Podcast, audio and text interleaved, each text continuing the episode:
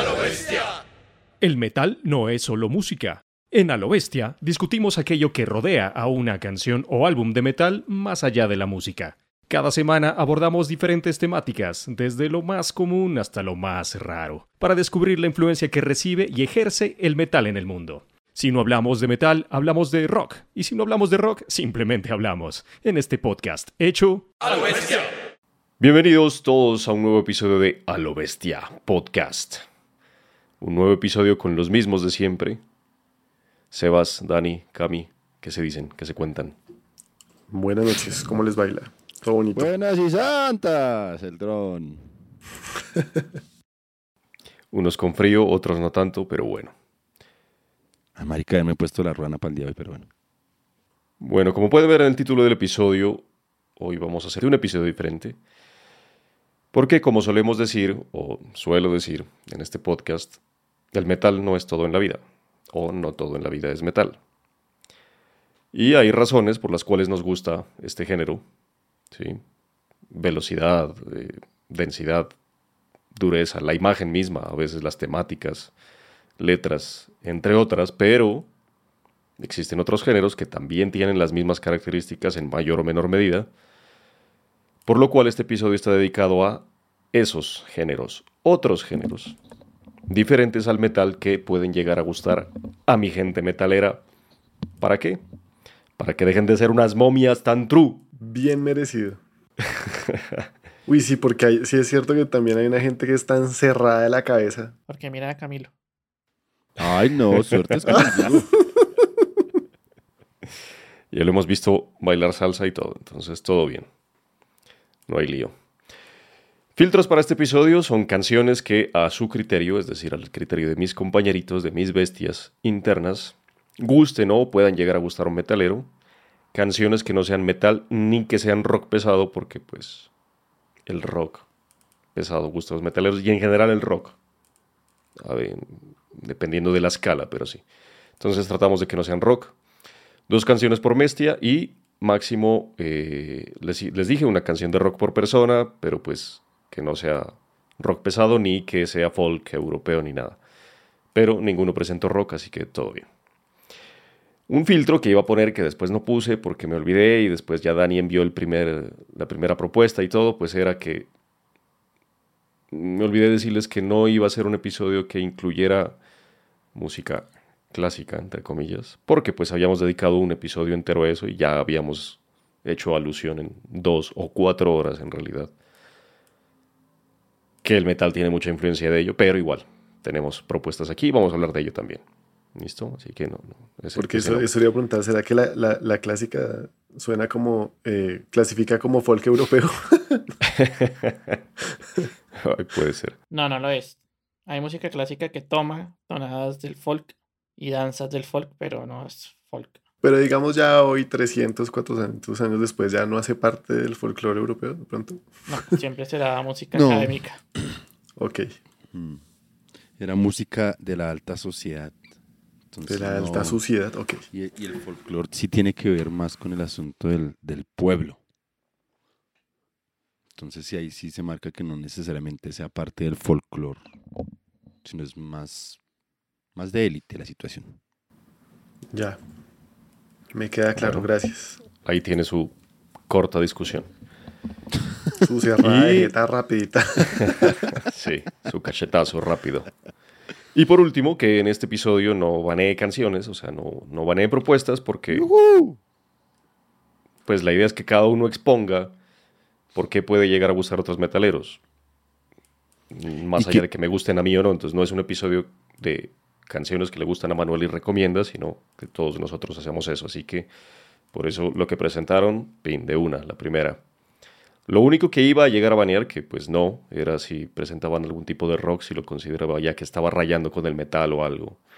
Pero no fue así, entonces todas las propuestas fueron tin, de una. ¿Qué iba a decir, Cami?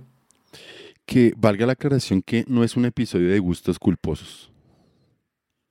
Para nada. Yo creo que las, las opciones, las propuestas que, que hay el día de hoy para la, la lista de reproducción son realmente cosas que por lo menos inicialmente cada uno disfruta y vamos a ver a lo largo del episodio si podemos llegar los demás a disfrutar de esa misma vaina. Exactamente. Es gustos culposos. Entonces, por eso el título del episodio no es ese, no son gustos culposos, ni mucho menos. Si para gustos culposos hubiera puesto una aquí de Britney Spears, una mierda así. Algo así.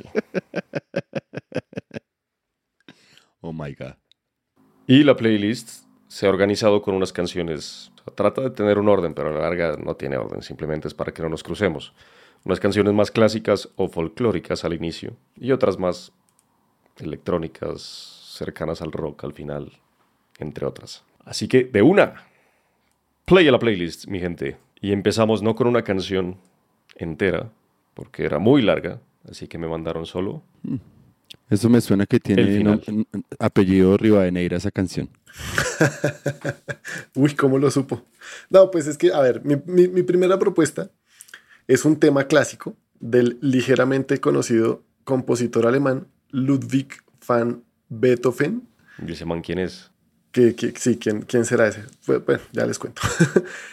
es una de sus sonatas para piano más famosas, la número 23 en fa menor, conocida como Apasionata. Y hoy les presento además la interpretación de Claudio Arrau.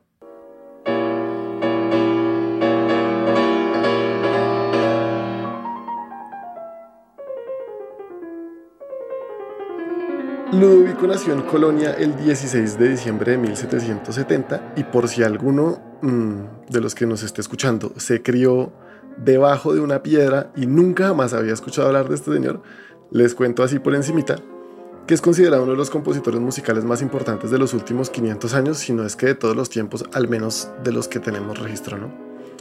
Empezó en el periodo del clasicismo y dejó los cimientos del romanticismo en, en la música, digamos. Si bien su fama internacional se dio con sus sinfonías, que solo compuso nueve, cuenta con un gran repertorio de otro tipo de piezas, entre las que se cuentan 32 sonatas para piano, aparte de otras sonatas para otros instrumentos, conciertos, bueno, una, una ópera, una ópera. Los que a estudiarlo se dedican han dividido las obras de Lucho en tres periodos. El temprano, el medio y el tardío. En el temprano están sus dos primeras sinfonías y destacan las primeras sonatas para piano, incluyendo la patética, que en realidad era la, la que quería proponer. Y luego me arrepentí y me pasé a esta apasionata. En el periodo medio están muchas de sus obras más reconocidas, como las sinfonías de, de la 3 a la 8. De ahí, pues las más conocidas son la, la 3, la 5 y la 6, tal vez. Y algunas de sus sonatas más famosas, por ejemplo, las de piano Claro de Luna, Waldstein y Apasionata, esta, y la de violín Kreutzer. El tardío ya es cuando la sordera se lo terminó de cagar y sus piezas se volvieron mucho más eh, intelectuales y a la vez más intensas y personales. Y acá está, sin el menor asomo de duda, la más famosa de todas, la novena sinfonía, la coral. La oda a la triple hijo de puta alegría, si han escuchado la versión de esta muchacha santanderiana en flauta, eh, esa. Beto falleció el 26 de marzo de 1827 en Viena de graves afecciones de salud, particularmente una cirrosis hepática. Eso fue lo que finalmente lo mató, a pesar de que tenía muchas otras. O sea, el man era un enfermito. Por y murió borracho, entonces. por borracho. Y murió en la miseria, pero picho en plata. Resulta que el man sí tenía una fortuna, pero ya la tenía empeñada como, como herencia de, para su sobrino.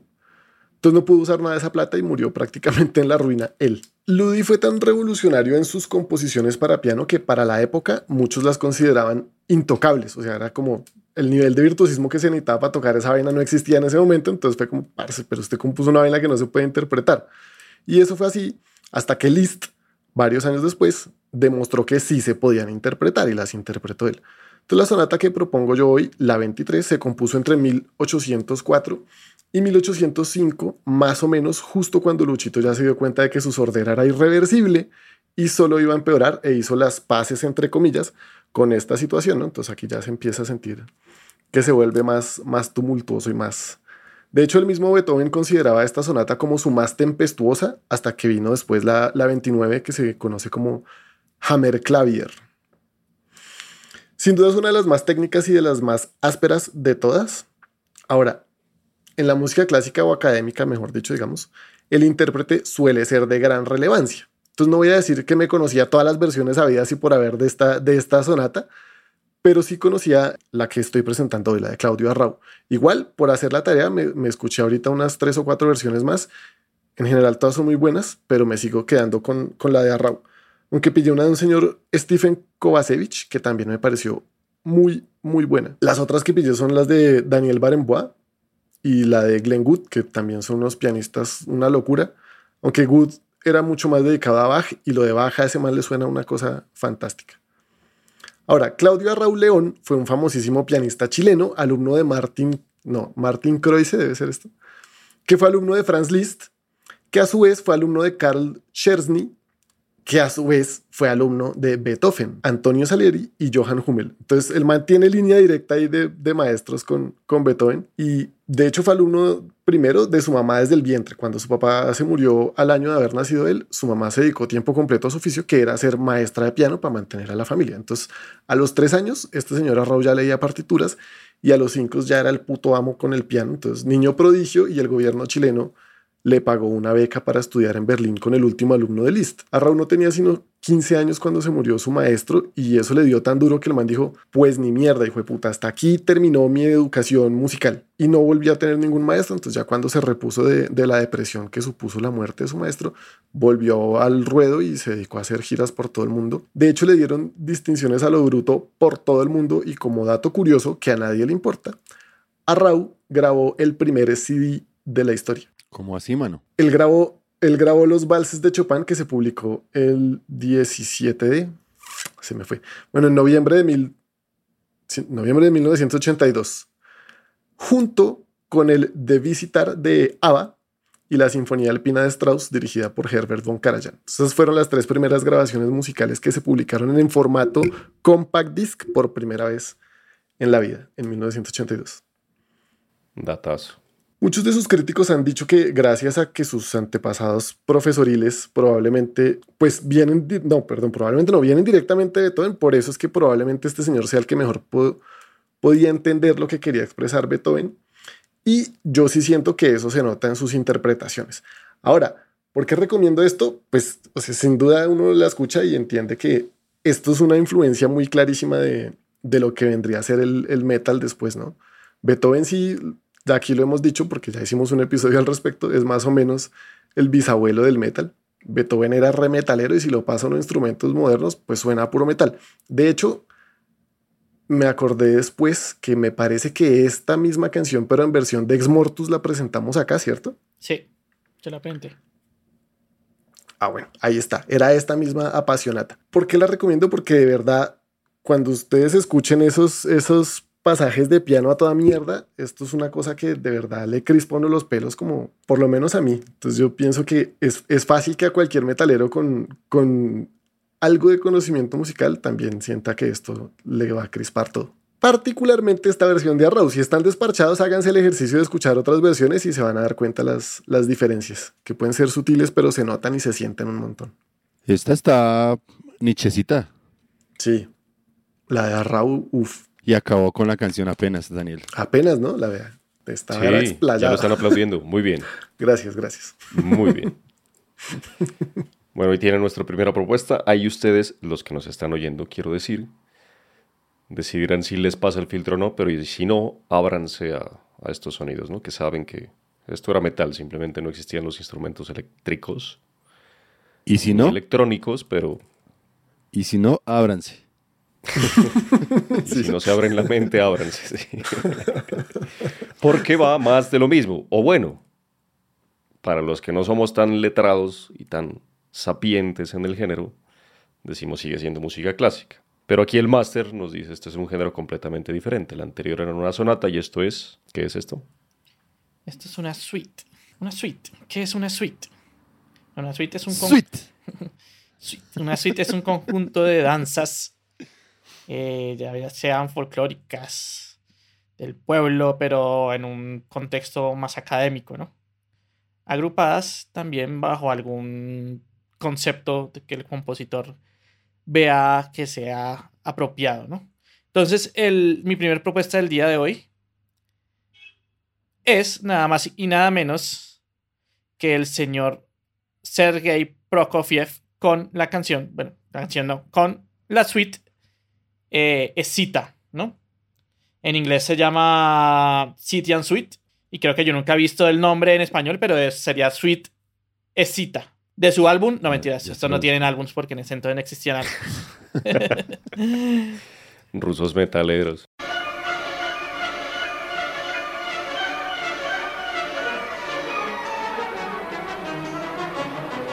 Pero hace parte de que, porque si yo ahorita quedé en cuenta que me parece que me faltó decirles un dato de cierta relevancia y es que la, el pedazo que quedó fue el tercer movimiento de la sonata de Beethoven, ¿no? Que las sonatas usualmente tienen tres movimientos. Beethoven era medio revolucionario, entonces hacía algunas de dos y algunas de cuatro y algunas incluso de cinco pero usualmente tiene tres. Dejé solo el tercer movimiento porque era lo que decía Manuel. Si la hubiéramos dejado completa son como 23 minutos y de pronto no pega tanto. Y pues el tercero es el más chimba, además. El tercero es el más chimba, sí. Bueno, entonces, Prokofiev no es para nada ajeno al metal. Muchos hemos escuchado sus tonadas como intros o outros en varias bandas de metal, incluso directamente le han citado como influencia, y es que este compositor ruso de la época del régimen de Stalin supo cómo cargar su música de esa atmósfera pesada, oscura y densa. Este señor Prokofiev nació en Rusia el 27 de abril de 1881. Eh, llegó a convertirse en uno de los mejores compositores del siglo XX, con obras como El amor de tres naranjas, El teniente Quiche o el ballet de Romeo y Julieta. En mi caso yo lo conocí de niño pues porque mi papá me ponía mucha música clásica, entre esas había una tonada que a mí me gustaba mucho que era el tema de Pedro y el Lobo. Desde ahí tengo al, señor Prokofiev en mi, en, mi cabeza. Este señor eh, comenzó desde muy joven, pues en esto de la música, era, pues en la familia le decían que, oiga, su, su niño puede ser un prodigio, métanlo al conservatorio. Los papás al principio como que no hicieron mucho caso, pero pues igual le, pagaron algunas clases. Ya cuando el hombre terminó su, su, su, escuela, pues ahí sí lo metieron. Eh, el señor Prokofiev como miembro de la escena musical de San Petersburgo se ganó la reputación de rebelde musical desde sus primeros años en, el conservatorio, pero mientras eso recibía elogios por sus composiciones originales que él mismo interpretaba a piano. Y es que ya desde esa época era muy disruptivo con la música más conservadora. Sus obras muchas veces eran tildadas de música futurista sin sentido por los algunos maestros que eran mucho más conservadores, ¿no? Al finalizar su carrera en el conservatorio, Prokofiev ganó una batalla de pianos que era una competencia de intérpretes en la que ganó con su propia composición llamada Piano Concerto número uno. Después de esto, Prokofiev eh, viviría en varias partes del mundo viviendo como, como compositor e intérprete y gozando de cierta libertad que era muy rara para los rusos, ya que recordemos que en esta época de la Unión Soviética, eh, Rusia era muy hermética con, con dejar salir a sus talentos o con dejarlos estar por ahí en, en Occidente, ¿no? Hasta que la Gran Depresión en Norteamérica le obligó a Sergei a volver a Rusia, en donde pasaría el resto de sus días lidiando con los encargos bastante restrictivos de la dictadura. Prokofiev muere a los 61 años en 1953, el mismo día que Joseph Stalin muere, dificultando su funeral debido a que por tres días el pueblo ruso estaba llorando a su dictador. Entonces, no podían hacerle un funeral digno a este señor, ni siquiera pudieron enterrarlo así, hacerle como las, las, las ofrendas, pues y esto, porque todo el mundo está, las calles estaban con la gente ahí pagando sus respetos, pues al, al viejo Joseph Stalin. Pero haga, haga una corrección histórica. Es más casi una obligación ese, ese hecho que realmente porque la gente haya salido por fervor hacia Stalin. Sí, no, pues los obligaban, obvio por el miedo. La suite cita, es cita, fue originalmente escrita como música. ¿La suite cita? O sea, chiquita. La suite cita, sí, la suite cita. la suite cita. Para papush.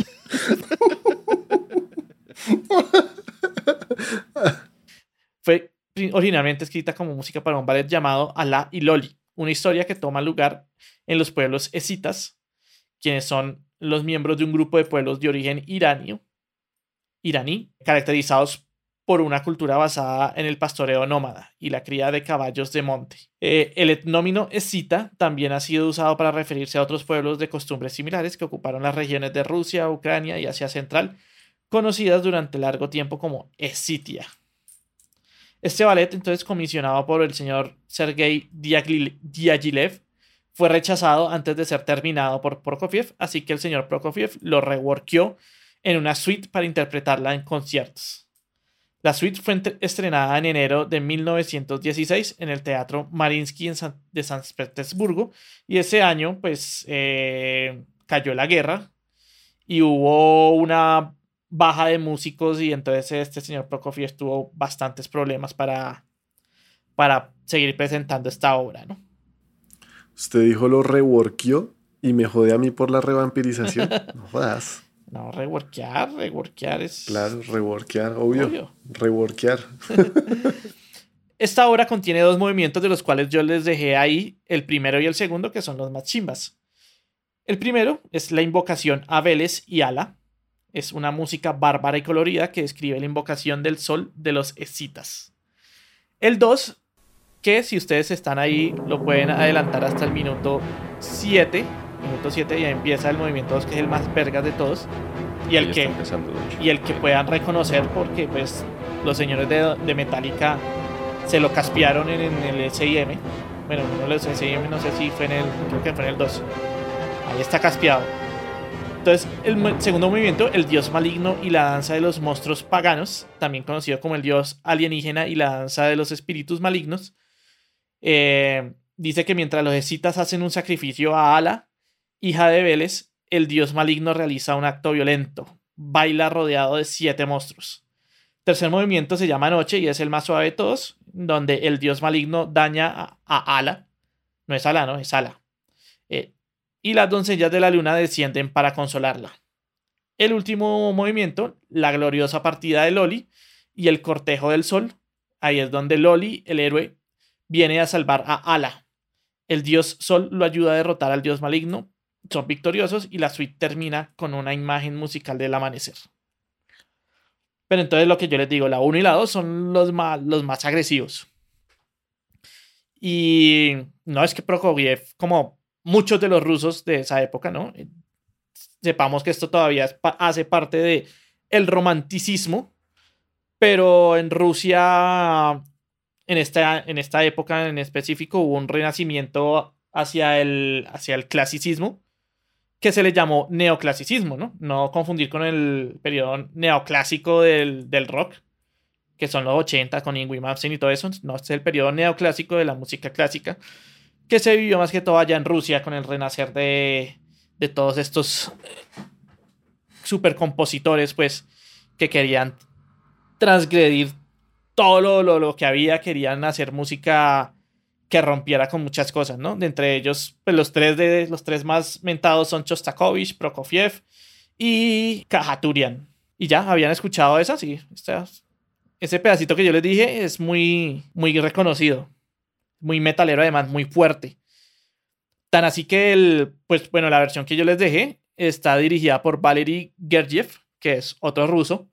Para mí este man, este man es el único que puede para mí eh, dirigir esas obras de, ese periodo de tiempo, porque este señor también dirige las de Chostakovich, que es mi compositor favorito, y yo he visto muchas interpretaciones de muchas orquestas con directores de, las obras de Chostakovich, y ninguno le pone ese, ese, ese hincapié en, la, en tocarlo así de fuerte, así de, de, enojado, así de iracundo, que, que con ese impacto. Entonces, este señor se, me hace que, que las dirige de una manera espectacular. Pasa como parecido a lo que decía Don Riva, que dependiendo del, del, pianista cambia mucho la obra. Con el director también pasa un resto y me parece un video. Yo he escuchado gente que dice, que, que, dice, Marica, pero ¿cómo va a ser diferente si la música es la música? Es lo mismo siempre, está ya escrita y ya se sabe cómo es la obra. Y no, con esta música no pasa así. Y me ha pasado yo he visto la, novena sinfonía de Beethoven en vivo varias veces. Y hubo una en particular en que me tocó un director que yo dije, no, este man la destripó, se la tiró horrible, qué mierda hizo, Le sonó horrible esa versión. Eso pasa porque cada, cada director le dan, la, le dan la, libertad de interpretarla como él quiera. Entonces, digamos que la obra está en cierto tiempo, pero él la puede tocar más lento o puede cambiar algunas dinámicas tocarlas más fuertes o exagerarlas o retener un poquito el tiempo acelerarlo, ya depende del, director. Y hay muchas piezas de compositores de hace tanto tiempo que si, si con suerte solo se conserva la, la partitura escrita, que ya es un montón, no siempre son claras las notas, por ejemplo, de, de que, en qué momento el, el, compositor esperaba que el intérprete hiciera una u otra cosa. Y eso pues le cambiaba todo el, todo el feeling. Entonces es posible que muchas de las obras que nosotros escuchamos hoy no, se, no las escuchamos como las pensó en realidad el compositor. ¿Y, y quién nos dice algo? De aquí a que, a que inventemos la, la máquina del tiempo, pues no vamos a saber tampoco. Exacto. Pero entonces ahí les dejo a Prokofiev, uno de los compositores más metaleros de la historia. Severa. Es, yo, o sea, Prokofiev sí ha escuchado, pero esta no. O no la tenía presente. Como todos los rusos de esa época, metaleros todos. Les tocaba volarse por eso. De nuevo, a los que nos escuchan, abran la mente o, como dijo Cami, ábranse. Si es que esto no les cala. no les cala dentro de, del gusto desde el metal. ¿No? Déjame adivinar, la próxima es de, de Don Manu. Eh, sí. Ahora pasamos un poco de lo clásico, entre comillas, a un poco más folclórico y un folclórico de esas tierras de los Balcanes, Medio Oriente, en este caso Anatolia, Turquía, ¿no? La banda que yo les, que los propongo se llama Light in Babylon y la canción que les propongo en esta ocasión se llama Baderej el Hayam, que es de su primer álbum Istanbul, que de hecho no es un álbum, sino es un demo. Es un demo como de 15 canciones, pero, pero ellos lo dicen que es un demo, ¿no?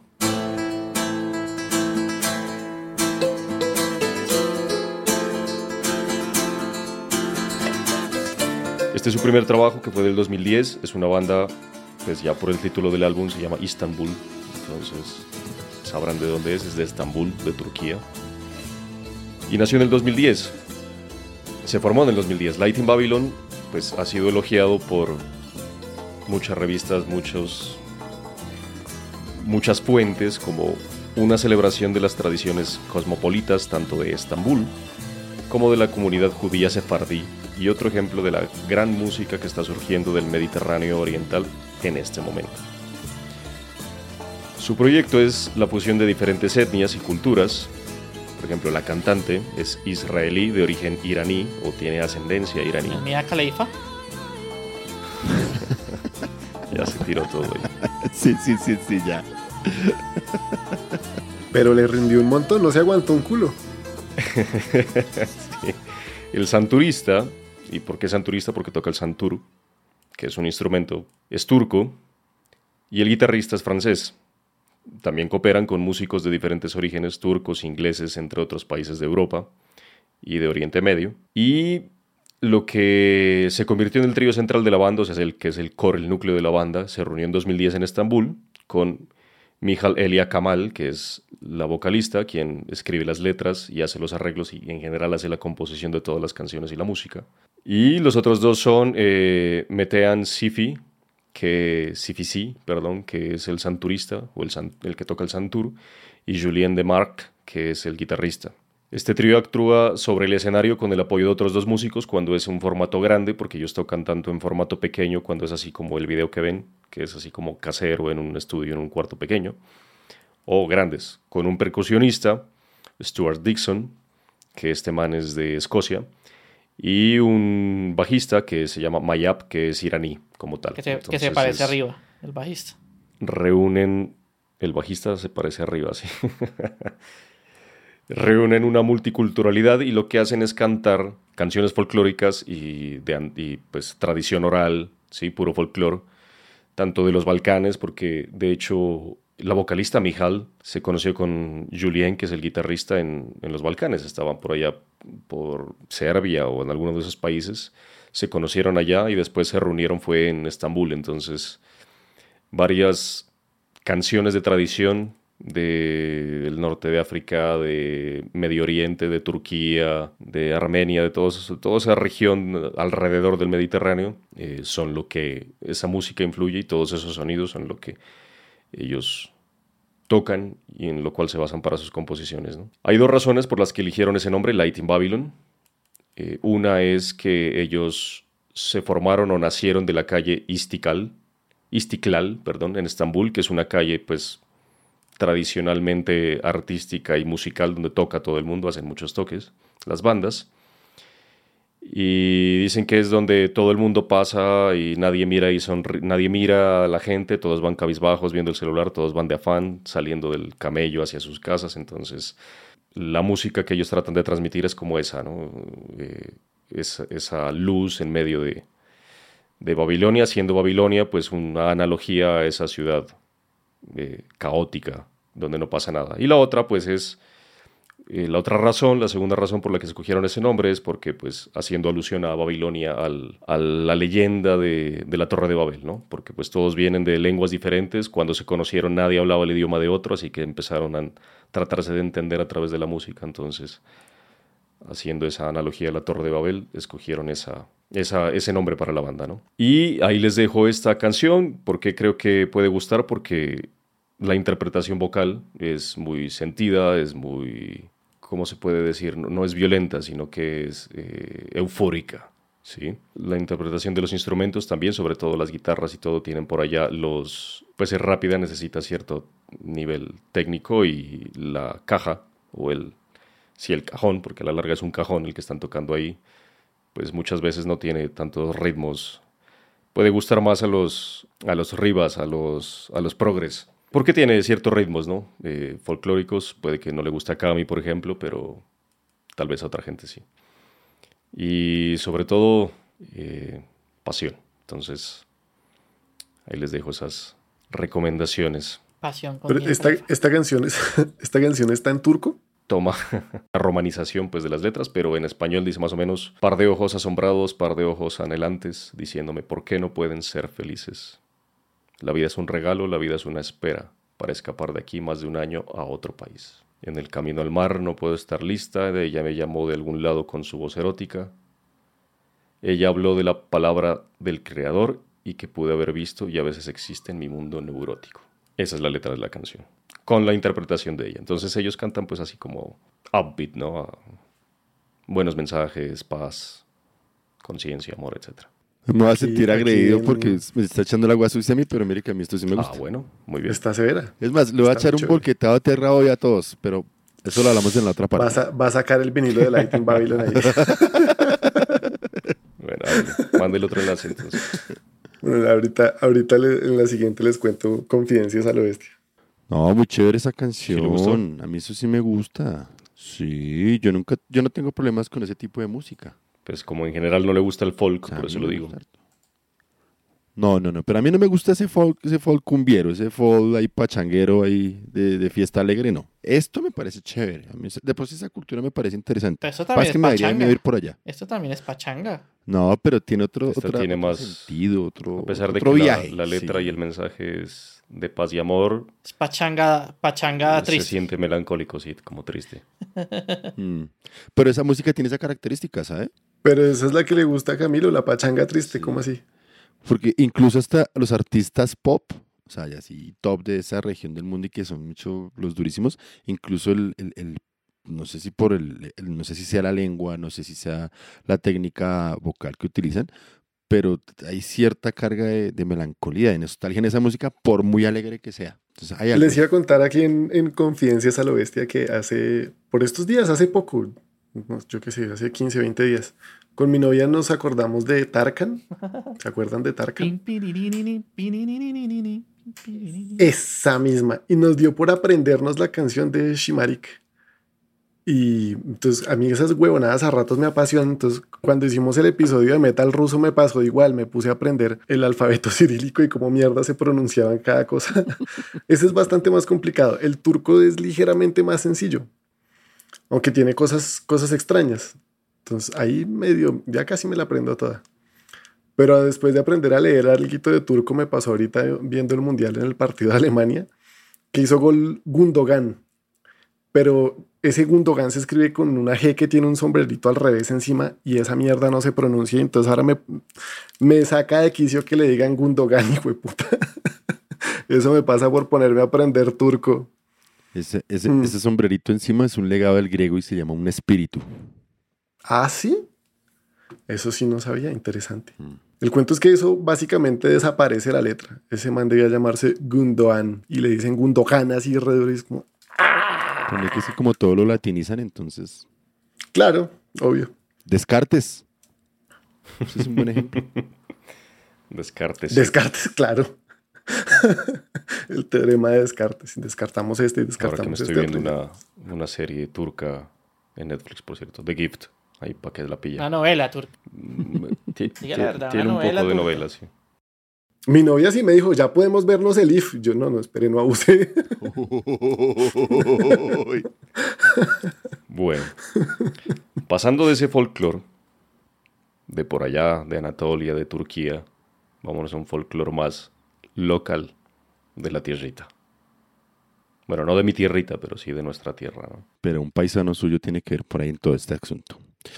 Mi primera propuesta para este episodio de esas cosas que le pueden gustar a los metaleros,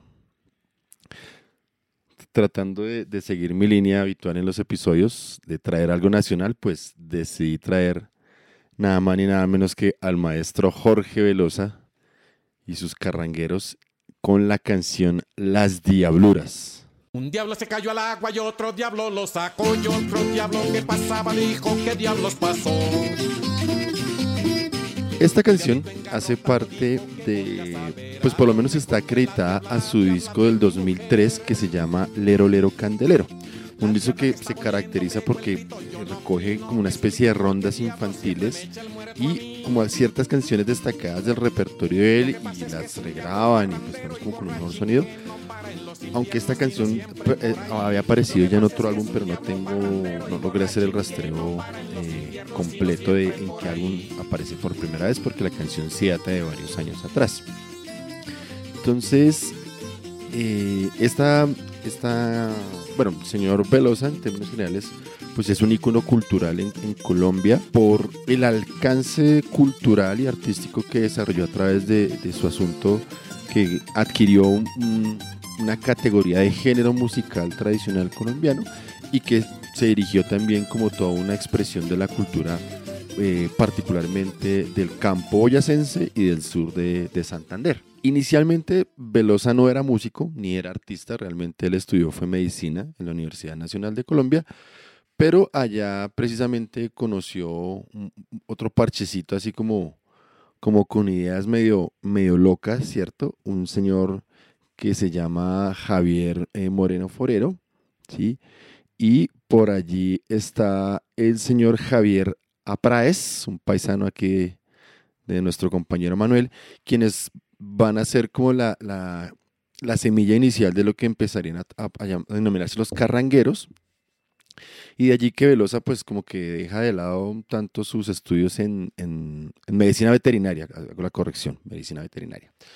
Y de ahí, entonces, el man se dedica más como a proyectos culturales, a cuestiones artísticas, tiene una emisora eh, por allá en su pueblo natal y se dedica más a todo este asunto del arte y empieza a recoger todo lo que era parte de la tradición oral del campo y con esta idea empieza a armar, también con instrumentos muy tradicionales, empieza a armar este concepto que con los años se convertiría en la carranga. Y de allí pues que el, nombre que asume los músicos que le acompañan pues es los carrangueros. Entonces por muchos años se llama, digamos que la mayor parte de formaciones se denominan Jorge Velosa y los carrangueros de Ráquira en sus primeros años o Velosa y los carrangueros. Entonces básicamente pues digamos que la carranga incluso también es un- un- una palabra autóctona que hace referencia eh, en algún momento como a, los restos de los animales muertos y en otro momento como a la, a la quijada de los, de los animales muertos, de los burros, de las vacas, sobre el cual en algún momento hacían como la especie de, de raspa. Entonces digamos que allí adquiere esa, esa particularidad. El nombre que termina identificando todo un género en el cual hoy día hay muchos artistas con varios trabajos y, es una música que en el campo y en las fiestas tradicionales de los pueblos pues de, Boyacá y de, de Santander pues no puede faltar. Eh, Velosa ha recibido diferentes reconocimientos por su trabajo, por la cultura, por el rescate de esa cultura popular del campo, por la calidad también eh, de su música en términos de ese folclore, también en términos de ese mm, valor de realzar la importancia de la idios- idiosincrasia campesina y todo lo que ello representa. Entonces de allí que escuchar la música de este man es una cosa muy deliciosa, eh, aparte pues por escuchar ese folclore colombiano que tiene muchos arreglos de cuerdas y, y, por ejemplo eh, en Velosa le agrega mucho trabajo vocal a las canciones, es decir que todos, aunque él es la voz principal, los demás músicos terminan haciendo otras, otras voces para jugar con una cantidad de elementos bien, bien interesantes en sus diferentes canciones. Además de eso, algo que me parece genial, yo digo que así debe ser en general todas la- las, las canciones en cualquier género, pero no es tan fácil de lograr y es que una canción cuenta una historia. Entonces uno se siente a escuchar la música de, de Velosa y todas las canciones son una historia particular. Algunas eh, canciones, como lo mencioné, hacen parte de la tradición oral del campo boyacense. Otras historias pertenecen como a, a esa, esa tradición eh, oral. Y algunas otras son obviamente ficciones, pero recreadas en el, en el seno de esa jerga del campo. Entonces, por ejemplo, esta canción que les propongo es bien interesante, porque digamos que mezcla un poco ese mito eh, generalizado en, en casi en toda Latinoamérica, que es el, encuentro con el diablo, ¿no? El- un, personaje que se encuentra con el diablo y lo desafía o lo ve presencialmente. Bueno, entonces lo chévere de esta canción es que justamente es alguien que presencia, o sea, el, podríamos decir que la voz que, que- que- narra la canción, pues es un, tes- un testigo presencial y es muy curioso porque es justamente como un- una disputa entre diablos y pero que tiene su analogía, ¿cierto? Con, con las discusiones habituales de una pareja, que el, el diablo culpa a la diabla y la diabla le dice que no, que es culpa del man porque es un borrachín. Entonces lo recrea allí y al final de la canción, luego de ese vaivén de echarse la culpa entre la diabla y el diablo, pues resulta que el diablo se queda mirándolo y el sujeto sale corriendo y pues dice que no saben qué terminó la historia porque obviamente salió espavorido.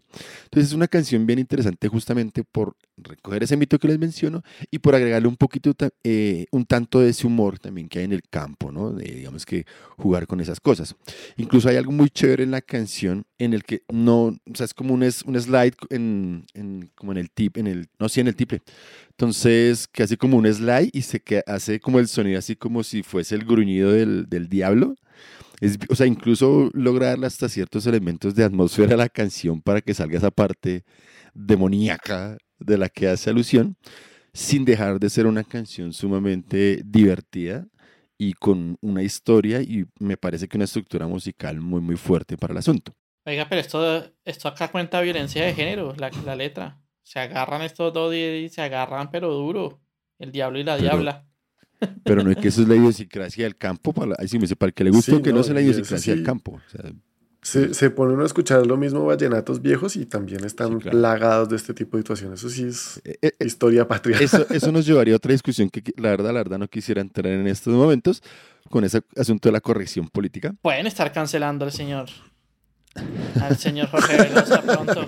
Los Lo progres. Es que nos toca, sí. nos toca cancelar la historia, huevón. Sí. se, pone, se pone complicado el asunto. Entonces, lo chévere, entonces te- está chévere esta canción porque la traigo a colación, porque definitivamente la carranga en términos generales es una música eh, rápida. Por ejemplo, yo me- muchas veces he pensado, un- uno de mis deseos allá eh, pendientes o reprimidos es algún día poder hacer una adaptación de una canción de carranga a algo así bien metalero, porque las cuerdas se prestan para eso. O sea, hay cosas muy rápidas, muy movidas.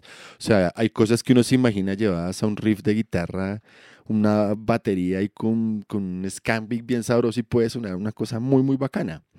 Sí, para mí la carranga es el trash Pero ya, nacional, están, huevón. algo así. eso sí. ya están los, los Rolling Ruaras que ya hacen más o menos eso. Sí, exacto. La Ellos, ellos la vieron clara por ese No, lado. y estaría que incluso el- en ese género era, era muy cercano al rock, ¿no? El legado cultural de Velosa también se acerca que ya hay otras agrupaciones que han ido desarrollando también el género, ampliándolo un poco, llevándolo en contacto con otras cosas. Entonces está, menciona los Rolling Ruanas, pero yo me quedo más, o sea, ya más a gusto personal, yo me quedo más con Velo de Osa. O sea, que ya el solo nombre de los manes es un, un- un tributo a Jorge Velosa. Y las canciones de estos manes están justamente tomando el mismo esquema de la carranga, que es contar una historia a lo largo de la canción, tratando de tomar esa idiosincrasia del campo, o por del boyacense, o ese boyacense que llega a la ciudad, que me parece que es muy chévere en, en Velo de Osa.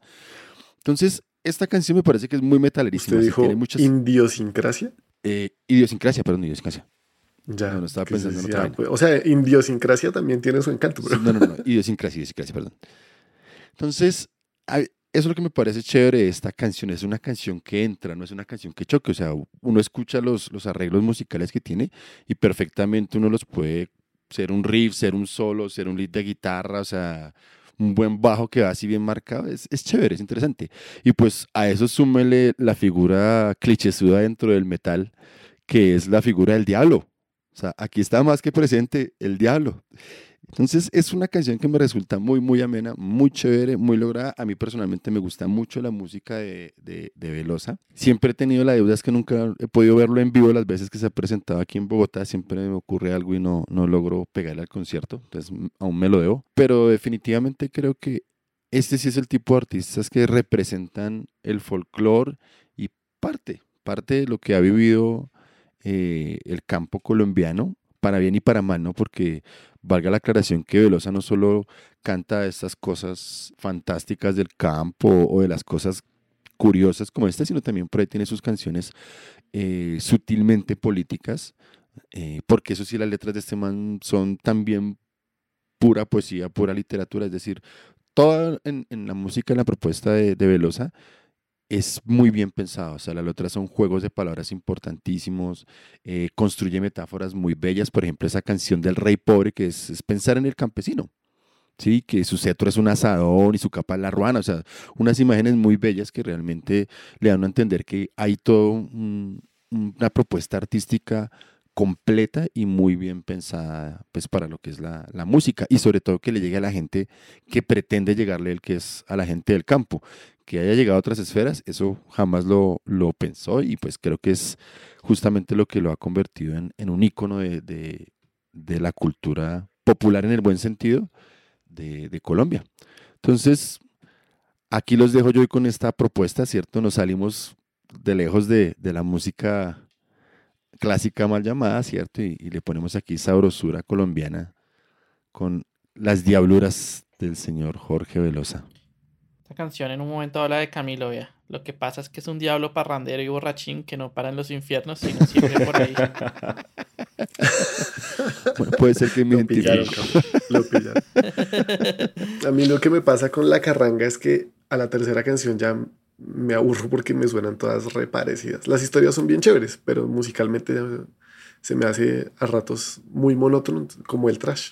Ah, pero no, mire, mire que este man, este man es chévere porque este man como combina tantos estilos también, porque tiene, ocasionalmente le mete sus, sus paseos y otro tipo de cosas, hace que sea muy rico escuchar un disco. O sea, usted siente un disco, no esas compilaciones que venden por ahí en la calle por 5 mil pesos, no, sino escuchar un disco como tal de él. Por ejemplo, es el heredero, usted que tiene hijos, bueno, que tiene un hijo, es una cosa bellísima porque hay unas rondas, que es juegos de palabras, que sirven, por ejemplo, para hacer terapias de lenguaje para niños. O sea, son cosas muy, muy bien elaboradas y no es monótono. O sea, ese lerolero es muy chévere. Pille que a mí que la carranga en sí es sencilla, pero no tan sencilla porque cuando uno la desmenuza el ritmo es siempre cruzado.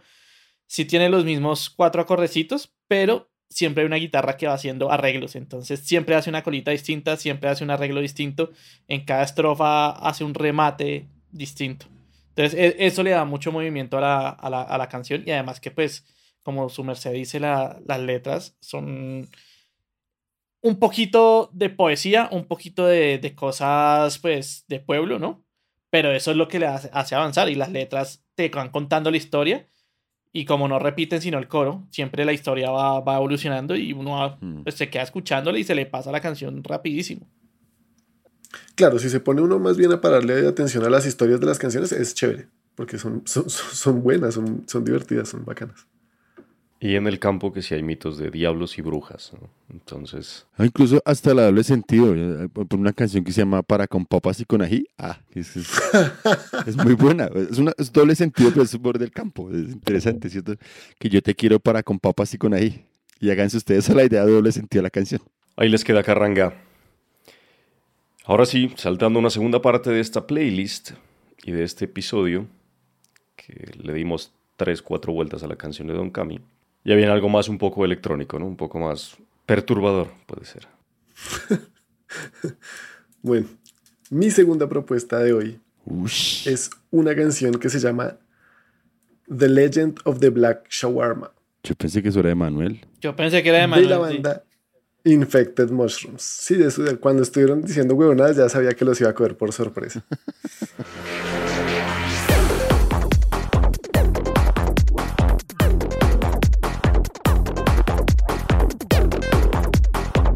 Infected Mushroom es un dúo de música electrónica de origen israelí. Son dos pintas que se juntaron en, el distrito de Haifa en, Israel en 1996.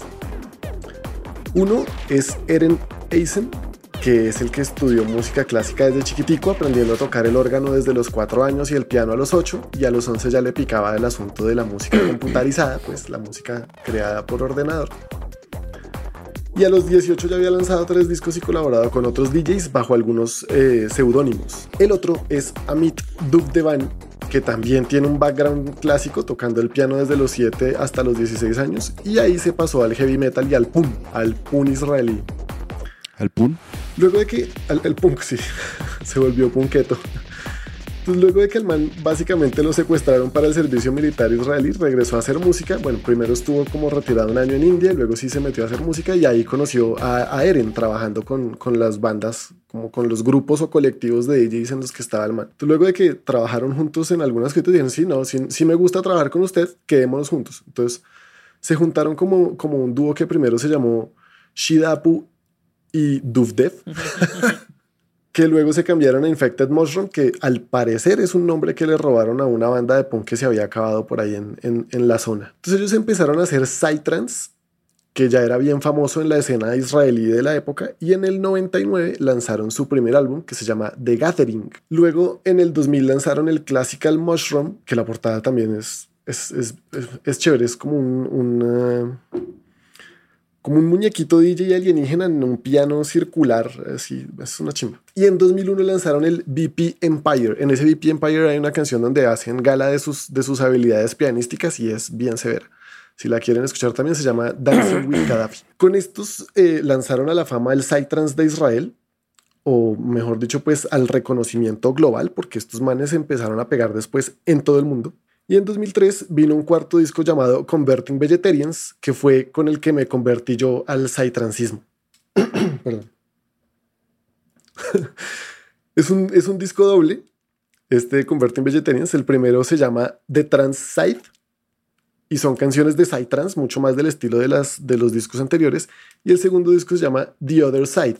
Y ese sí es una vena muchísimo más experimental, que es el que recomiendo yo lo recomiendo personalmente porque ahí no sale mi canción de hoy. Y es en el que debutó como vocalista el señor Duvdef. Aquí ya empezaron a meterle voces a, las canciones.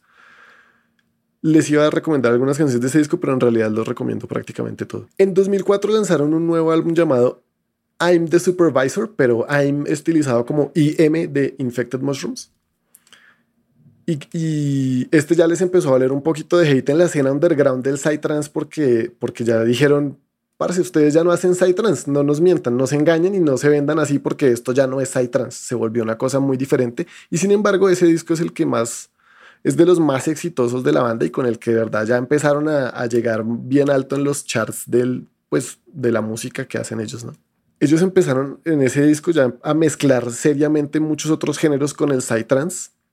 Y, y pues ahí su éxito mundial, lo que, lo que les digo, se disparó. En 2007 vino el Vicious Delicious, que es una recontra maravilla de disco y que también recomiendo completiquitiquitico.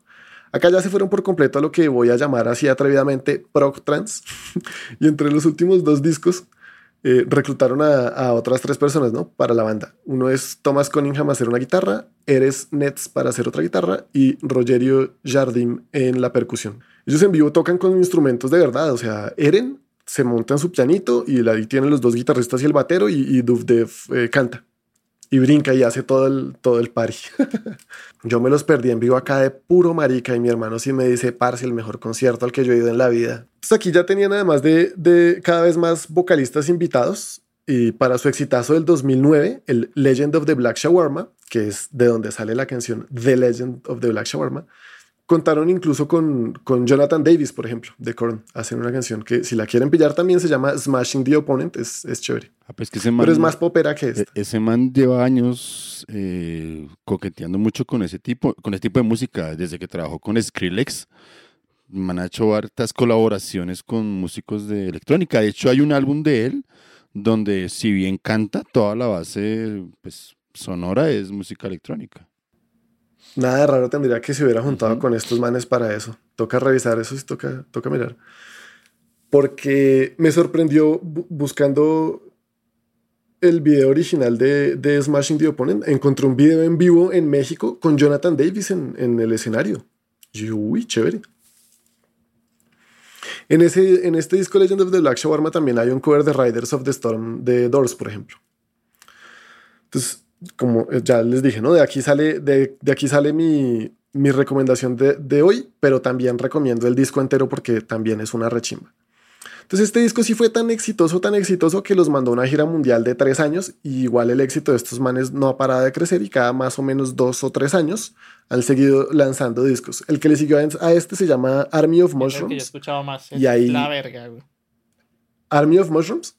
Ese es una rechimba. Y ahí hay un cover de, de Pretender de Foo Fighters que es una putería de cover.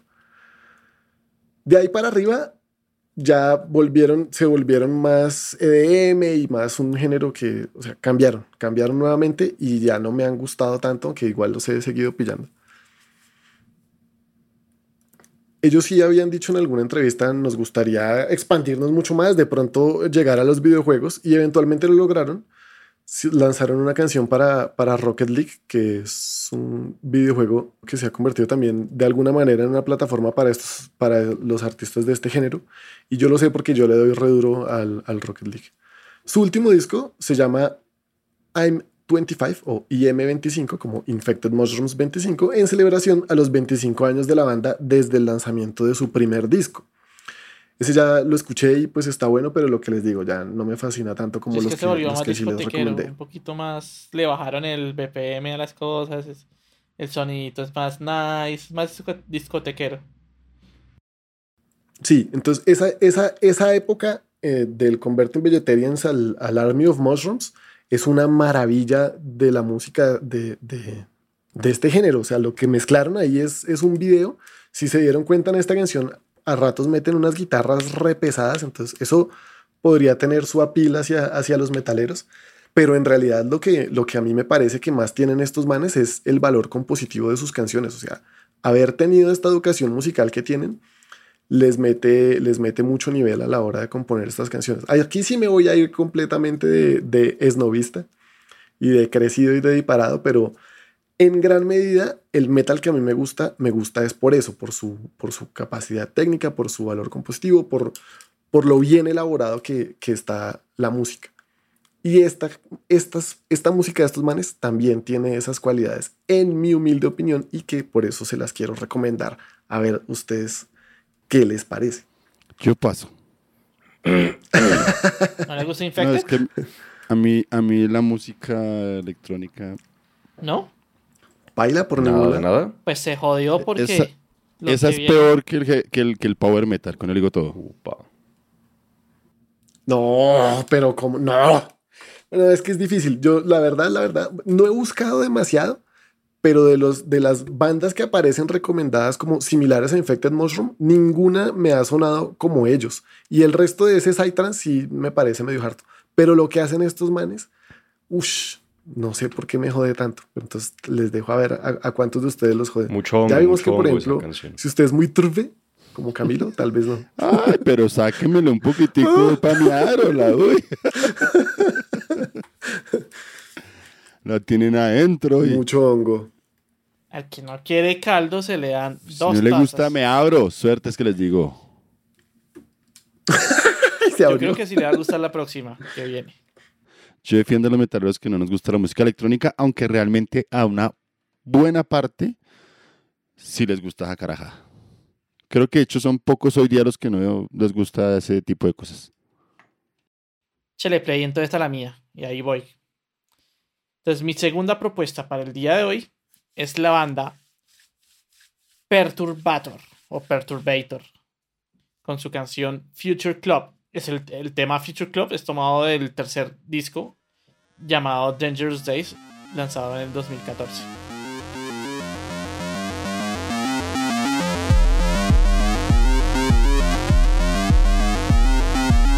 Perturbator se llama el proyecto musical de James Kent, quien es un músico francés de música electrónica que ha estado sacando música bajo este alias desde el 2012. La banda se puede catalogar como synthwave o darkwave y en su música lo principal son los sintetizadores vintage que le dan el característico timbre ochentero a sus composiciones. A la fecha ya cuenta con 8 EPs, 5 álbumes y es recurrente encontrarlo de gira presentando este proyecto en vivo. En 2012 se usaron varias de sus pistas en el videojuego Hotline Miami y su secuela Hotline Miami 2, cosa que le dio muchísima visibilidad a su proyecto. En cuanto a la música, es como una mezcla de muchas cosas, eh, muchas influencias que tiene el señor James y para citar sus propias palabras, él dice en una entrevista que creo que se nota un poco en algunas pistas mías específicas que soy un gran fanático del jazz, el fusion jazz y dark jazz. Es posible que escuches un poco de eso en mis pistas más tranquilas o más atmosféricas. La buena combinación de humor y atmósfera es tan importante para mí como las melodías o incluso la agresividad, a veces incluso más. No es ningún secreto que también me gusta el black metal y otros géneros de metal extremo dark techno y, el EBM por su frialdad matemática. La música funk y soul por su ritmo y muchas más. Escucho todo tipo de cosas y estoy seguro de que todas de alguna manera terminan coloreando algo de mi propia música. A este señor Perturbator se le siente una influencia de rock y metal, obviamente, sin llegar a ser de esos géneros, ya que pues James Kent eh, en el pasado pues ha sido guitarrista de bandas de black metal, o sea, sí fue músico de metal, sí tocó en algunas bandas de black metal, pero debido a que sus papás, a sus, padres fueron en los 80 fueron tuvieron banda de, de techno y trans de pop, perdón. Entonces él creció con, con, todo eso, con muchos sintetizadores en la casa, con gustándole mucho el sonido de, de los 80 y pues se le nota mucho en esos tres primeros discos, que es ese wave que, que le decimos, ¿no? Que es como ese sonido de, de, videojuegos, pero muy allá arraigado en los ochentas. Y a partir de este disco, él ya saca el cuarto en donde él empieza a cambiar un poquito. Igual siempre se le siente como esa onda eh, oscura, siempre acompañada con un riff que eso es lo, lo, lo chévere de Perturbator, porque casi toda la música electrónica es muy repetitiva, muy repetitiva, pero no se, no se centra en atraparlo uno con un, con un riff. Se centra simplemente en los beats y en sonar el beat y el beat y el beat y repetir eso. Y encima de ese beat ponerle otros sonidos. No. Perturbator sí se centra en hacer un riff y desarrollarlo y volverlo como a manera de ostinato, pero igual sin dejar de ser muy chévere para, para el oído. A partir del cuarto disco, él quiere meterle cosas más del, del gótico, del cyberpunk y, de, y del post-punk. Entonces a partir del cuarto disco se les nota un poquito más, un poquito menos ochentero, un poquito más como dark wave y si sí se le siente la atmósfera más oscurita, muy gótica, muy como de nostalgia, que a, a don Cami le podría gustar. Pero a ver si me acuerdo cómo es que se llama ese disco. Por Porque ese que usted propuso tampoco. Musiquita pues chévere. pueda que sea chévere para usted que le gusta. A mí me gusta. Sí, al que le gusta le a, a, mí me pasa con esa música lo que a Daniel le pasa con el black metal, que me parece muy monótona y aburrida. Yo dije eso del black. Sí, alguna vez. ¿Cuándo dijo eso? Ay. Hay un disco en específico que se llama Looseful Sacraments, que es bien, bien darks, así como le gusta a Don Cami. Darks nostálgico, así, darks depresivo, un poquito. Darks triste. Pero bueno, ahí les dejo a Don Perturbator. Para que se lo gocen. Perturbator. Ahí le dejan de tarea a Don Cami. Vamos a ver, vamos a ver. Y para los que nos escuchan, ¿no? También dos, dos electrónicas también, entre comillas, cada uno en su género propio, pero pues así como le decimos música clásica a la clásica, estas dos le decimos música electrónica. Perturbator. Para cobijarlas dentro de lo mismo nada más. ¿Cuál disco dice usted? ¿Don Cannibali? Los, los Full Sacraments. Los Full De los Sacraments. más recientes que para, para Don Cami le podría gustar mucho. Bueno, mándemelo por ahí, lo escucho ahora. Un Stranger Things para adultos parece ese intro. Bueno, cambiamos. Este sí me, me- me- me dio una, un vibe re cyberpunk. Hmm. Cuando dijo Cyberpunk, además pues viendo la carátula, ¿no? Que está ahí en... Sí, sí, la estética de la, del- de la, La estética carátula también es está metal. Pero la música sí se sintió. Es que sí, ese, ese synthwave, darkwave eh, da esa, esas vibras. A mí sí me gusta, obviamente. Pues por... Ah, pero este otro está bien distinto.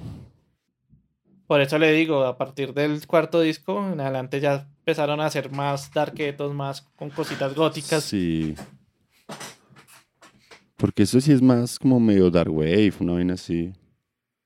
Esto podría, esto podría. Bueno, y siguiendo con la playlist, algo con un poquito de electrónica también, Mm, en ciertas partes. La banda que yo les propongo como segunda de esta playlist de mi parte es Bajo Fondo, mal llamada todavía Bajo Fondo Tango Club, pero es Bajo Fondo nada más. Y la canción que yo les propongo se llama Solar y Yacumensa.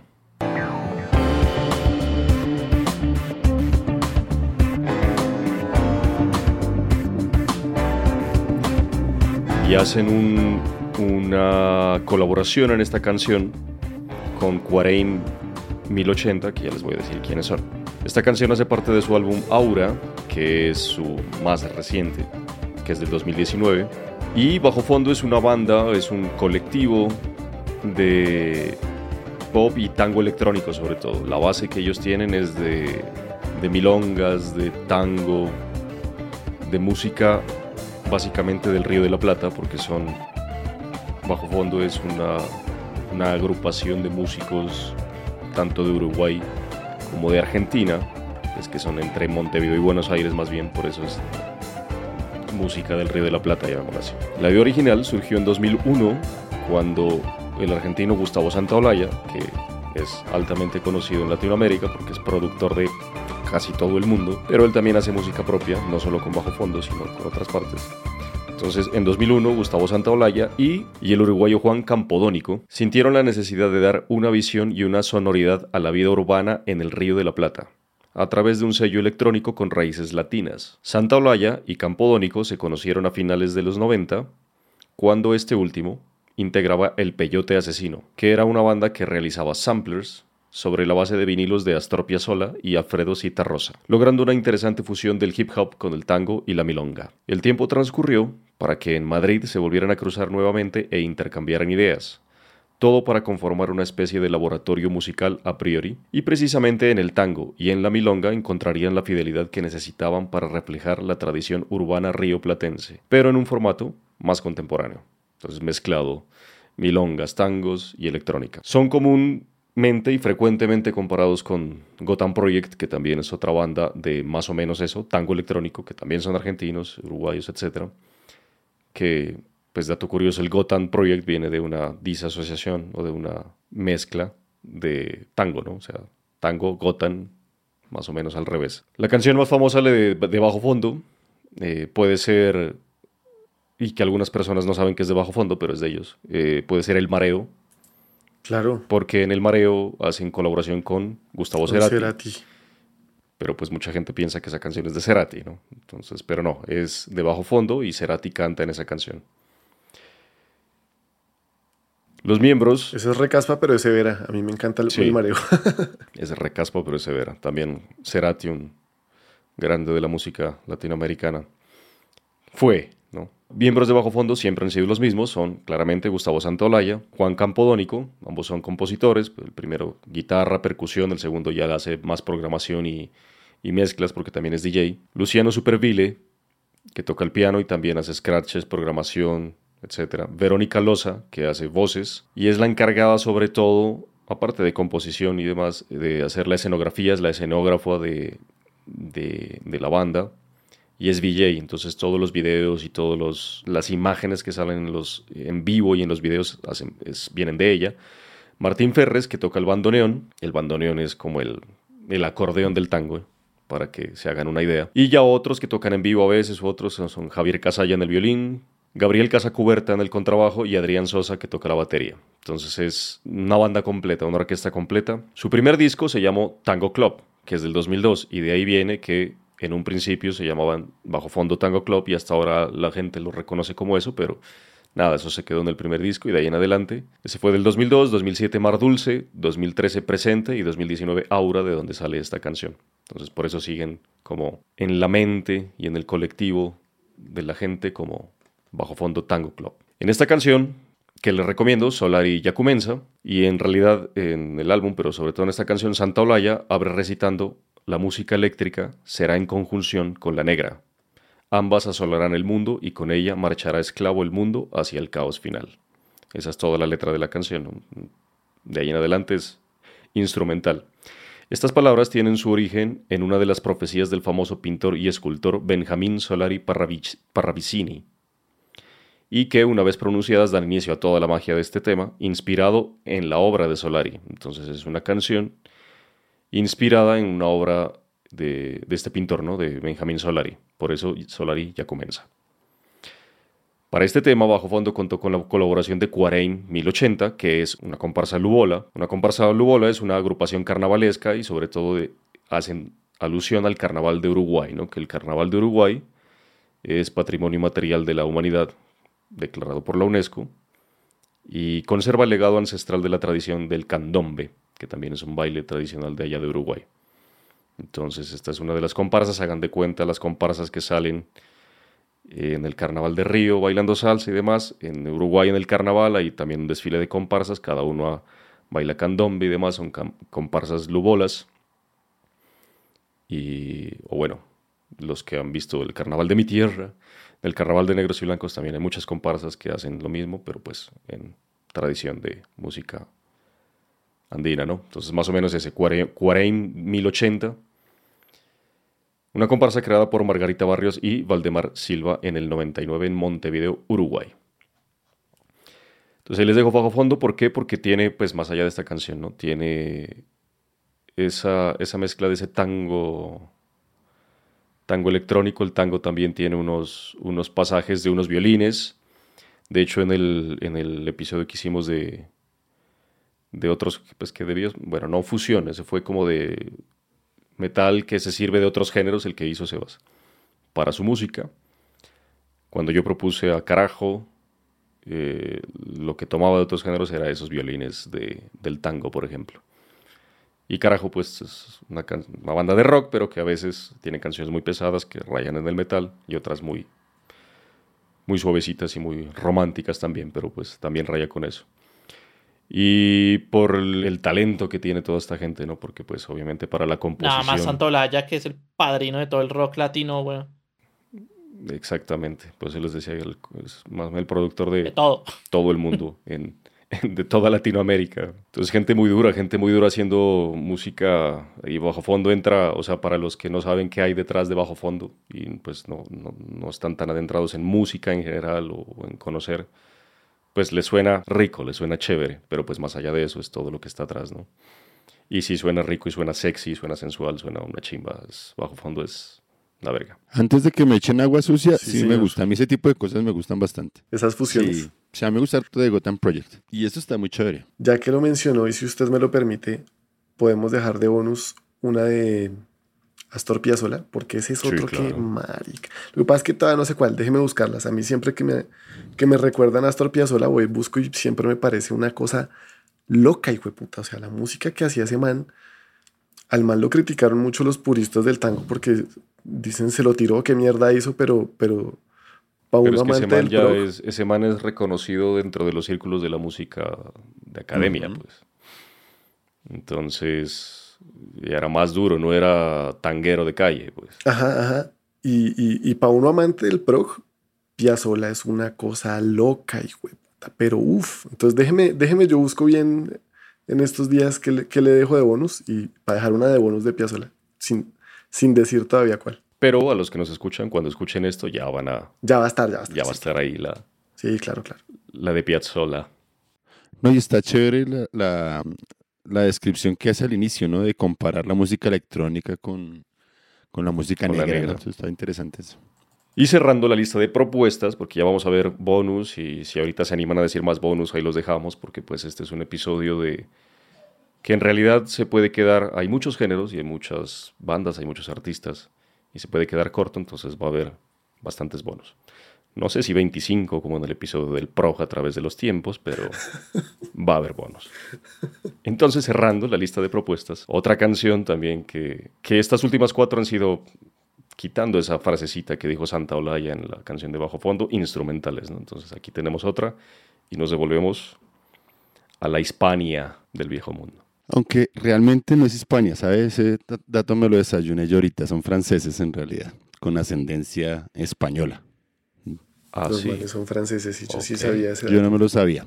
Por eso mi segunda propuesta del día de hoy, para los... que- Mire el agua sucia que me estaban echando hace un rato, que es que a mí no me gusta la música de por allá y que no me gusta de folclore y esa vaina, pues mire. Mi segunda propuesta del día de hoy, eh, traje a lo más pop de la música flamenco, que son los Gypsy Kings, pero no traje ni a Jovi Joa ni a Bamboleo, no señor, ¿cierto? Sino traje para mí lo que es la mejor canción, la mejor canción de este álbum, que se llama Inspiration, casualmente tiene un nombre en inglés. Vea que se había traído la volqueta. Papá, llenita pa' de tierra. y hoy sí les tanqueada. echo tierra con toda la porquería que me han Dos echado. pisos de tierra, hijo de puta. Con todo lo que me han dicho hoy, pues tome.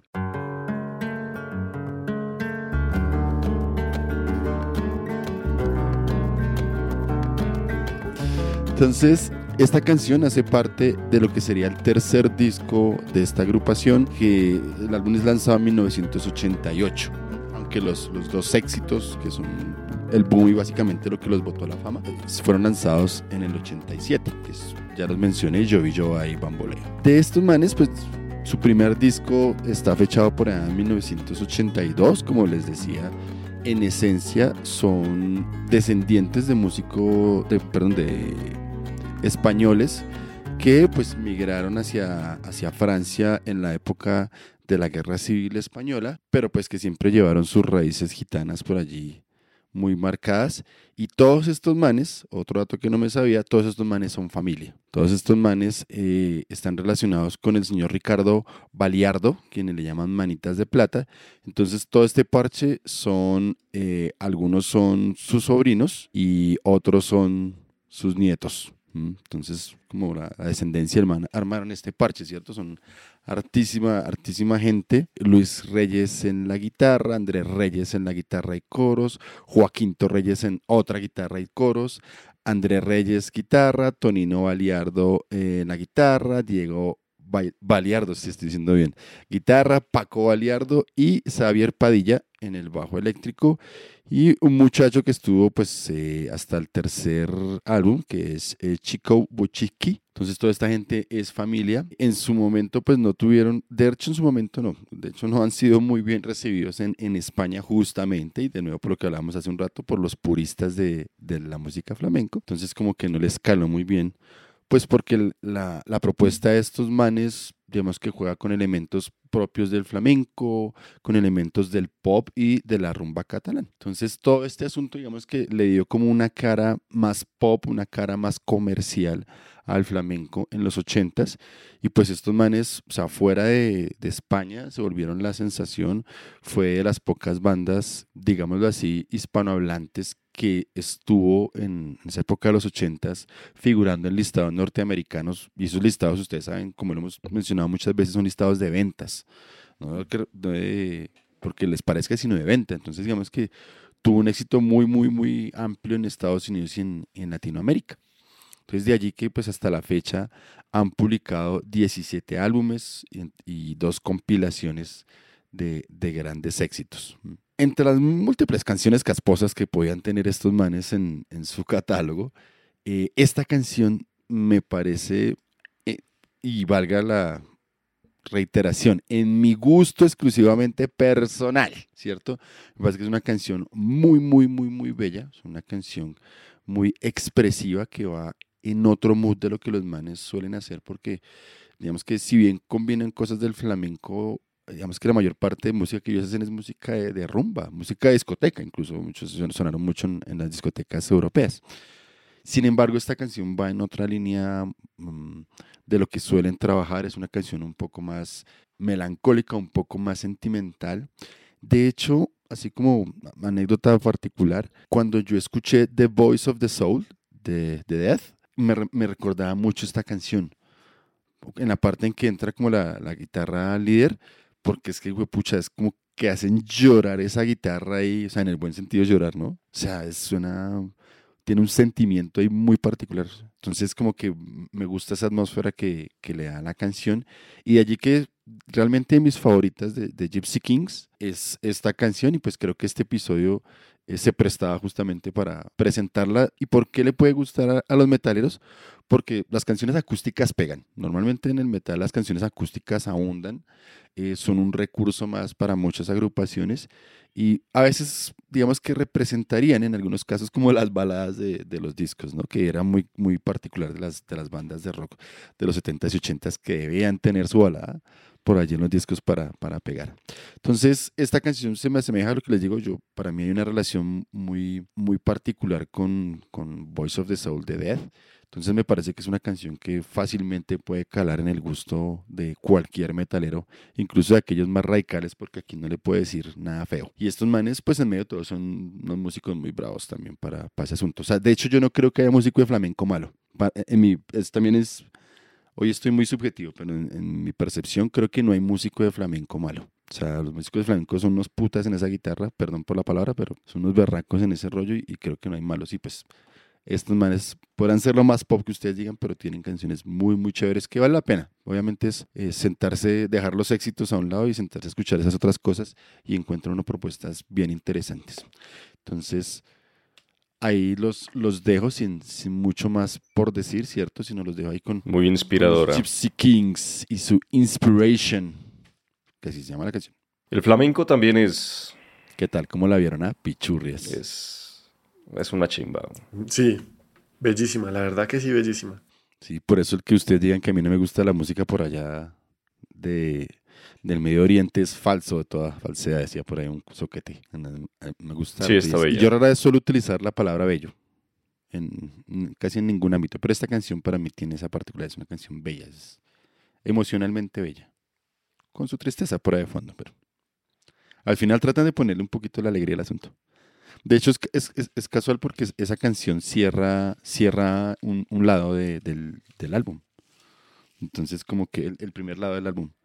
Entonces, como que raro porque viene así las canciones rumberas. Sí, cerramos de una forma muy inspiradora las propuestas, en realidad, porque faltan unos bonus. Es bonito. Y si no les gustó el flamenco, entonces. Y olé, sigamos. Este es un bonus de mi parte. Para que repitan del maestro de maestros. Les dejo un temita de Paco de Lucía. Como dijo Dani, pues si va de bonus, pueden abrir. hay que dejarla más caspa. Aquí hay, aquí hay para que repitan. Entre dos aguas. Uy, sí. Aquí también Pónganse de pie. Ahora, en, YouTube el video que está es una presentación del 76, ¿no? Pero si ustedes buscan presentaciones de los 2000, cuando el man ya cerca a su muerte, era igual. Que no, no es que sea la edad.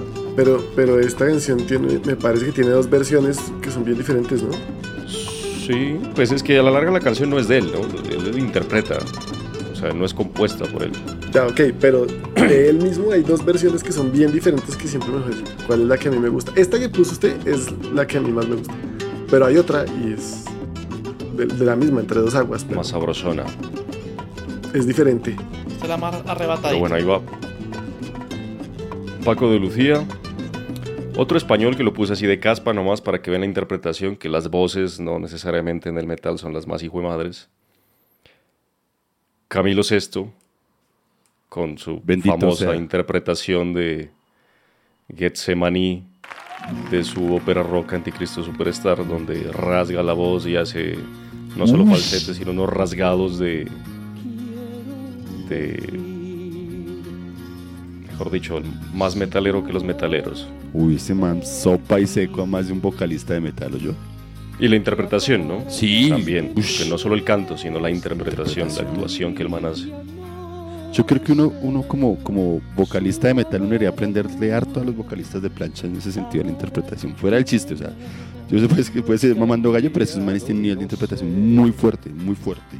Todos. Yo el fin de semana estábamos haciendo algo aquí con mi novia y era una seguidilla de José José, por ejemplo. O sea, el, el triste, que también es la más caspa, es una, una cosa de locos. Yo, sí- yo y el último de mis... Espere, espere, espere, antes de cambie. Yo sí les había contado que yo me llamo Camilo por Camilo Sexto. Sí, señor. A nosotros sí. Aquí en el podcast Ah, creo bueno, que no. por- A nuestros oyentes no, pero sí, hay dato curioso que realmente a nadie más importa, pero sí, yo, yo, o sea, uno de mis nombres es por ¿Y por Camilo qué no le gustan los gritos heavy metal de Camilo Sesto, weón? ¿Quién dijo que no? Pero pues a usted no le gusta el heavy metal. Pero es que mire la fuerza de ese man cantando, hermano. O sea, casi que me convence, hijo de pucha. No, es muy bravo ese man. Y en esa canción, esa, esa versión, esa interpretación, se pasó de nivel. aunque le cantaba al creador, ¿no? Pero... Y otro que estuve dudando en ponerla de... Si ponerla o no de... Porque mi segunda propuesta yo quería que sea de acá, de, de estas tierras del continente. Uy, los carcas. Uno de los más caspas, de las bandas más caspas de la música andina, Jarcas, con su canción tal vez más caspa, como dijo Dani, si es, va a ser bonus, que sea la más caspa tiempo al tiempo. Eh, la música andina es o sea, tiene todo. Es triste. El charango es agudo, pero suena melancólico, no suena alegre. Sobre, de los jarcas y de la mayoría de bandas andinas, el arreglo de voces es brutal, los coros son brutales, las voces incluso son así a lo heavy metal, power metal algunas. Entonación y, y los vientos de la zampoña y las quenas son...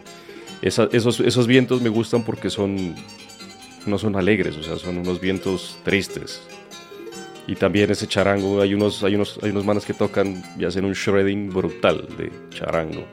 En esta canción también, al final, ¿no? Porque al principio es más o menos pura voz. Pero un ejemplo, Jarcas de Bolivia, por cierto. Gran banda. Yo siempre, cariño, les he dicho los Estos carcas. son los de la lambada, ¿no? ¿Cómo, perdón? Estos no son los de la lambada. No, La lambada. no.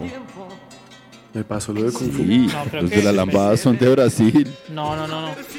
O sea, la, la versión famosa de la lambada es de Caona de Brasil, pero Sí, es es, un robo, un es un robo robo. plagio descarado de una canción de Carcas. Sí. Y se metieron Sí, sí, en unos sí. líos legales los triple. Ah, sí, no me sabía esa historia. Carcas enrabonó. Carcas enrabonó un resto de que les robaron la canción de esa manera. Ah, no sabía. Esa sí no me la sabía. Y la versión de Carcas es re bonita, Ahorita la voy a buscar. para que le pare bolas. Les dejo ese dato curioso entonces. Obvio no se llama Llorando lambada la se de fue, Carcas. se llama de, car- de carcas. Llorando se fue. Pero ya se las dejo. Deberíamos dejar eso. Ahí se las dejo. Ahí queda. Mire, toca hacer una, una selección musical, cosas que a la gente no le importa. Para el día que Manuel nos haga sus servicios, carajo. Y eso sí fue una rayada de cara, weón, la Uh. lambada con estos manes, a lo bien. Ah, yo pensé que iba a decir los servicios. Yo también. Uy, pero no, no tampoco. Yo sí iba a decir, muy buena la atención en su casa, Manuel, pero no nos dio hervidos. Todo piró. Y para que vean el sincretismo que el charanguero de los, de los Jarcas, el de mucho tiempo, pues porque no fue el original, es un japonés, ¿no? ah, sí. Ahí les queda. Y a pendiente de la canción de Astor Piazzolla, que cuando ustedes la escuchen ya va a estar, como dijo Sebas, el que le gusta todo metalero. El gran Michael Jackson. También. Pónganse. que metió Cami, entonces Beat It, pues porque ahí está Van Halen. Pero sí, Michael Jackson también era, Yo no sé, algún día quiero encontrarme a alguien que diga que, que Michael Jackson era no malo. le gusta. Y, y hay traques, weón. Ahí queda. Sí, nos Sí. metemos en problemas. Pie. tabla. Tabla de entidad. No, es que este man es. Es el man. Sí, mi- mire, todos quedamos callados y Sí. quedamos viendo el, el video. No, es una chimba. Yo le iba a proponer, pero después me la montan de caspa, entonces no. Sí, tal vez era muy caspa, pero está bien de bonus. Está bien de bonus. Es un bonus re claro, re fijo. Bueno, ahí les, ahí les queda la playlist. Y por último, bueno, yo ahí les dejé incluso una presentación larga de una banda que realmente me sorprendió en vivo. Que a algunos les gusta, a otros no, metaleros. Porque el ska les gusta a algunos y a otros no. Pero es la Tokyo Ska Paradise Orchestra. Cuando los vi en Rock al Parque, ya dicho ese comentario, es Fue una cosa brutal, unos manes que son de Japón, que ya tienen como 30 años de trayectoria, tocando un ska muy sabroso y son muy duros en vivo también. Rápido, talentosos, fiesteros además. Ahí les queda. ¿A quién le gusta el ska de aquí? Pero bueno, ahí les quedan estos bonus, esta playlist. No tantos como en progresivo, pero son varios. Y anímense, déjennos sus comentarios de qué canciones, más allá de, o sea, no gustos culposos a lo Britney Spears, como dijo Dani, ¿no? Sino qué canción realmente ustedes escuchan. Cuando hagamos gustos culposos, les dejo la de Tarkan también, la de Shimarik. Se las canto aquí todo, hijo de putas. ¿Sabe, ¿Sabe cuál me hizo acordar también un poco por los bronces, no? Yo, a mí me gustaba mucho ir al festival de jazz al parque porque también había unas cosas que son una maravilla y el, jazz, el, sobre todo Latin jazz, cuando tiene cosas que ofrecer, esa es otra cosa que sí recomiendo a todo el mundo. Voy a buscar una nueva manteca y les voy a poner también ahí. Fusion jazz también es una cosa de locos que a los rockeros les gusta porque es muy progresivo. Pepas en guitarra eléctrica, en pitos, en... De hecho, toda la gran parte de la música de videojuegos es una parte de rock, la influencia, otra parte de, del fusion jazz. Eso ya es para los que nos gusta Thank You Scientists y similares. Mm.